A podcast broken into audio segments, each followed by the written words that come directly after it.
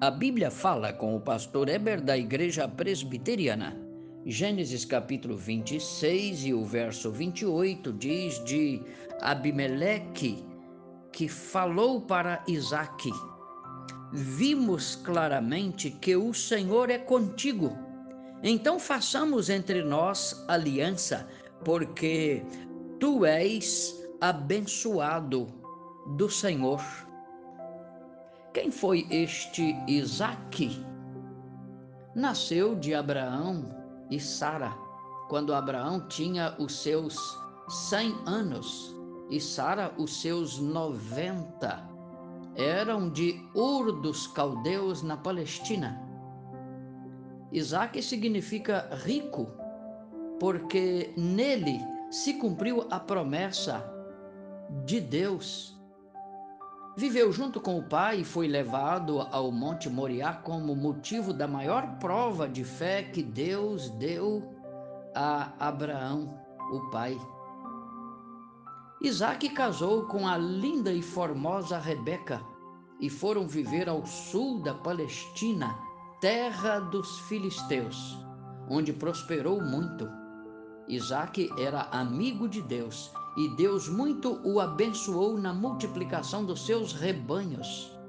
E para sustentar os seus rebanhos, abria poços em suas peregrinações. Os filisteus ficaram com muita inveja dele e passaram a persegui-lo. Iam entupindo os tão abençoados e necessários poços. Naquelas terras secas, os poços abertos significavam riqueza incalculável, porque deles vinha a sobrevivência dos rebanhos. Quando Isaac ficava sabendo da agressividade dos filisteus, ele se mantinha de modo imperturbável e ordenava a seus servos que não contendessem nem retrucassem, mas que limpassem e restaurassem de novo os poços.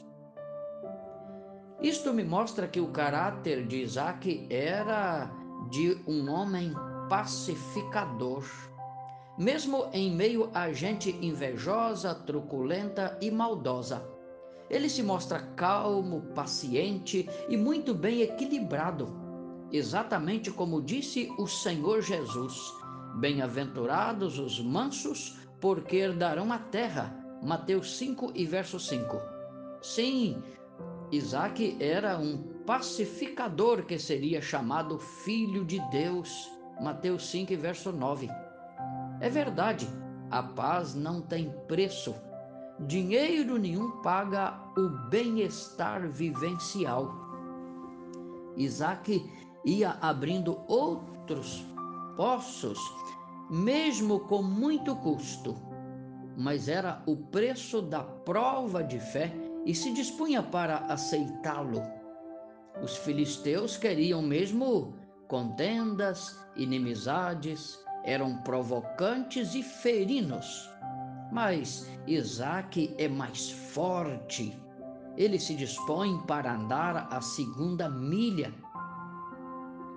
Sempre encontramos pessoas ao nosso redor como os filisteus. Querem nos ferir, injuriar, roubar e perturbar. São aqueles a quem temos de entregar a nossa capa, porque já nos pegaram a túnica conforme disse o Senhor Jesus.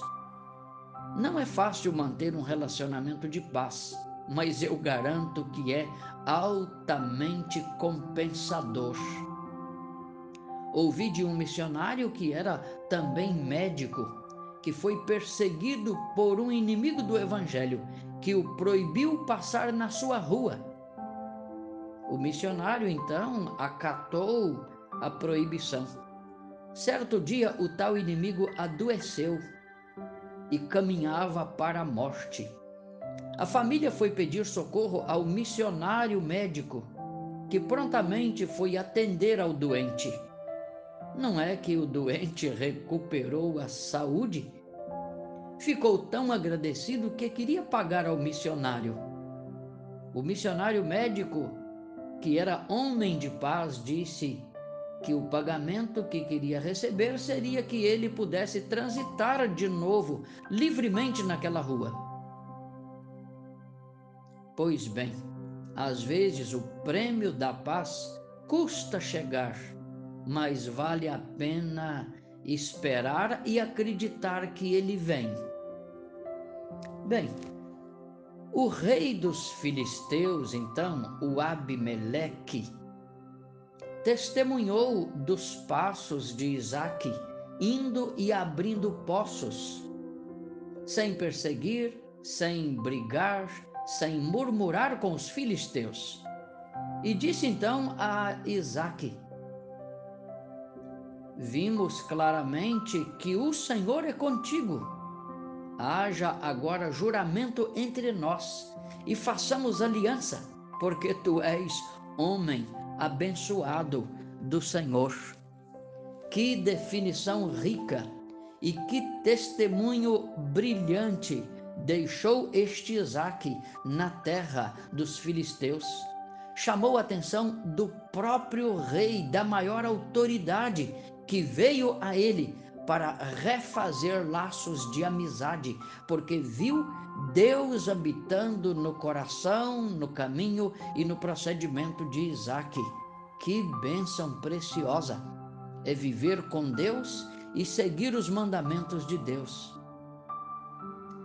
Depois, Isaac ainda abriu mais um poço e lhe deu o nome de aliança, por causa da aliança que o rei dos filisteus, o Abimeleque, se dispôs para fazer com ele. Naquele lugar, Isaac ergueu um altar e santificou ali o nome do Senhor, ofereceu ali um culto por causa da recompensa do seu viver de paz. Nada paga a paz, dinheiro nenhum nesse mundo não adianta ser rico, ter muita propriedade e muita expectativa e não viver em paz com as pessoas. Valeu mesmo Isaac, o homem que abria poços. Parabéns, pois viver em paz vale muito, muito mesmo. Eu quero fazer as seguintes aplicações neste episódio. Primeiro lugar, a inveja é um mal destruidor. Destrói amizades, famílias, destrói relacionamentos e impede a boa vivência em qualquer lugar. Nunca vale dar lugar à inveja no coração. Segundo lugar, eu quero te dizer: viver em paz e fazer o bem até quando se recebe o mal é para os fortes, é para aqueles que têm Deus em sua alma, conhece a palavra de Deus, são humildes diante de Deus e prontos para obedecer a palavra de Deus.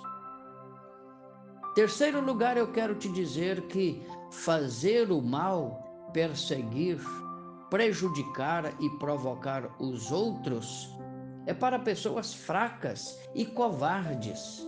É para aqueles que não têm coração a não ser um coração de pedra, envenenado pelo orgulho e pela avareza. Pecados altamente destruidores. Em quarto lugar, eu quero te dizer que Deus te capacita para viver em paz. Abra o teu coração para Deus e peça que Deus te dê condições de um viver pacífico, porque Deus é o Deus da paz e ele nos recomenda um viver pacífico com todos e em todo lugar. Por isso, Jesus disse: Bem-aventurados os pacificadores, porque serão chamados filhos de Deus. Mateus 5 e o verso 9. Este é o caminho que eu quero para a minha alma e quero te convidá-lo para este caminho o caminho de paz para quem sabe viver com Deus. Venha conosco na Igreja Presbiteriana e vamos ajudá-lo em nome do Senhor Jesus. Tenha um ótimo dia, receba o meu abraço. Amém e amém.